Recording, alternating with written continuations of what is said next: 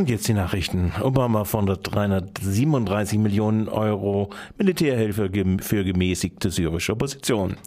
Die Forderung an den Kongress vergangene Woche für 500 Millionen US-Dollar zugunsten der freien syrischen Armee FSA soll diese trainieren und bewaffnen. Obama spricht von ausgesucht gemäßigten Kräften, damit diese Gebiete stabilisieren, Dienste anbieten und gegen Terrorangriffe verteidigen können. Bisher beschränkt sich die offiziellen Mittelvergaben nur auf humanitäre Hilfen.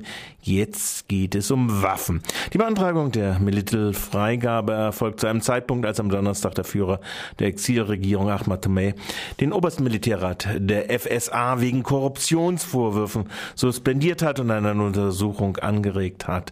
Menschenrechtsorganisationen kritisieren Nebenkriegsverbrechen, auch den Einsatz von Kindersoldaten in den Reihen der FSA. BNP einigt sich auf 6,5 Milliarden Euro Strafe, um weitere US-Aktivitäten zu tätigen.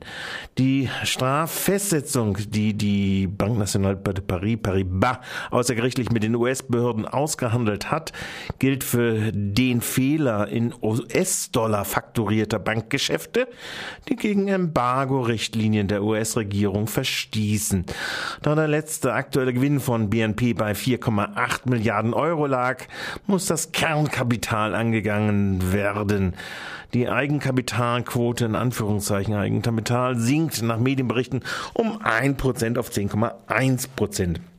Dagegen ist der bulgarische Staatskredit, den die EU-Kommission genehmigte, mit 1,6 Millionen Euro für 3,3 Milliarden Lev vergleichsweise Ackermannsche Peanuts. Nötig war die Stützung durch den Staat, weil angeblich kriminelle Machenschaften die Liquidität des bulgarischen Bankensystems bedrohten. Diese waren zugunsten, diese Liquidität war zugunsten der Staatsschulden zu retten. Wieder einmal. Südkoreanerinnen streiken gegen Privatisierung des Gesundheitswesens. Und dazu äh, haben wir äh, Folgendes. In Südamerika haben zwischen dem 24. und 30. Juni tausende Arbeiterinnen gegen die Regierungspläne zur Privatisierung des Gesundheitsdienstes gestreikt. Der Regierungsplan gestattet die Beteiligung von profitorientierten Investoren an den prinzipiell nicht profitorientierten Gesundheitseinrichtungen. Die Gewerkschaften des Landes betrachten dies als einen ersten Schritt zur Gesamtprivatisierung. Die nationalen Gewerkschaften erhalten von den internationalen Gewerkschaftsverbänden Unterstützung. Rosa Pavanelli, die Generalsekretärin von Public Service International, PSI, des Weltdachverbandes der Gewerkschaften des öffentlichen Dienstes, erklärte, I want uh, to tell you that it's very important your fight, not only for uh, the South Korean citizens, uh, but it's very important for all the world. Healthcare provision is fundamental not only uh, to support the well being of uh, our people and our community, but it's also fundamental because it constitutes uh, one way to redistribute the wealth through granting universal universal access to quality public services. We stand uh, uh, with you against this attempt to privatize business, to put their hand on such branches of public services activities. They know that people uh, cannot live without uh, accessing quality uh, public services in health in education, in transport, in water and sanitation, and this is why they want to open their market to privateers, to grant them their profit, and to reducing the possibility for work, uh, working people to access these services. Andere Gewerkschaftsnachrichten international. Thailands Militär deportiert Nicht-Thai-Arbeiterinnen. Nach Medienberichten äh, sind nach dem Militärputsch im Mai Tausende in ihre Herkunftsländer wie zum Beispiel Kambodscha deportiert worden.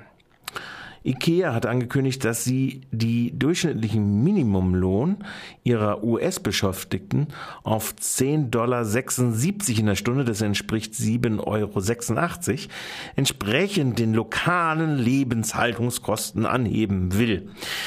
Der US-bundesweite Schnitt liegt bei 7,25 Dollar, das sind 5,30 Euro in der Stunde. Währenddessen zeigt sich beim beinahe einjährigen Streik von 300 IKEA-Beschäftigten oder besser Arbeiterinnen in Richmond, British Columbia in Kanada kein Streikende ab, weil sich die Firma weigert, ernsthaft zu verhandeln. Ebenfalls in Kanada hat der oberste Gerichtshof den internationalen Handelsgiganten Walmart verurteilt. Der extrem profitable Handelskonzern hatte illegal 190 Arbeiterinnen entlassen.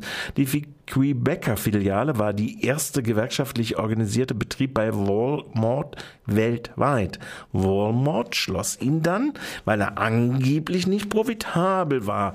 In einer Reihe von Entscheidungen sagt jetzt das höchste Gericht, es könne zwar nicht entschieden werden, ob die Niederlassung profitabel war, aber es sei klar, dass Walmart die Bedingungen der Beschäftigung geändert habe durch die Massenentlassung. Die endgültigen Entschädigungen der Arbeiterinnen sind nun Gegenstand von Schiedsgerichten. Eine Meldung aus der Bundesrepublik. Mindestlohn auch bei Praktika. Der freie Zusammenschluss von Studentenschaften e.V. fordert die Einführung eines ausnahmslosen flächendeckenden Mindestlohns und kritisiert die vorgesehenen Ausnahmeregelungen. Der derzeitige Gesetzentwurf sieht Ausnahmeregelungen für Minderjährige sowie Langzeitarbeitslose, für verpflichtende Praktika in der Ausbildung, Schule oder im Studium, Orientierungspraktika und begleitende Praktika vor.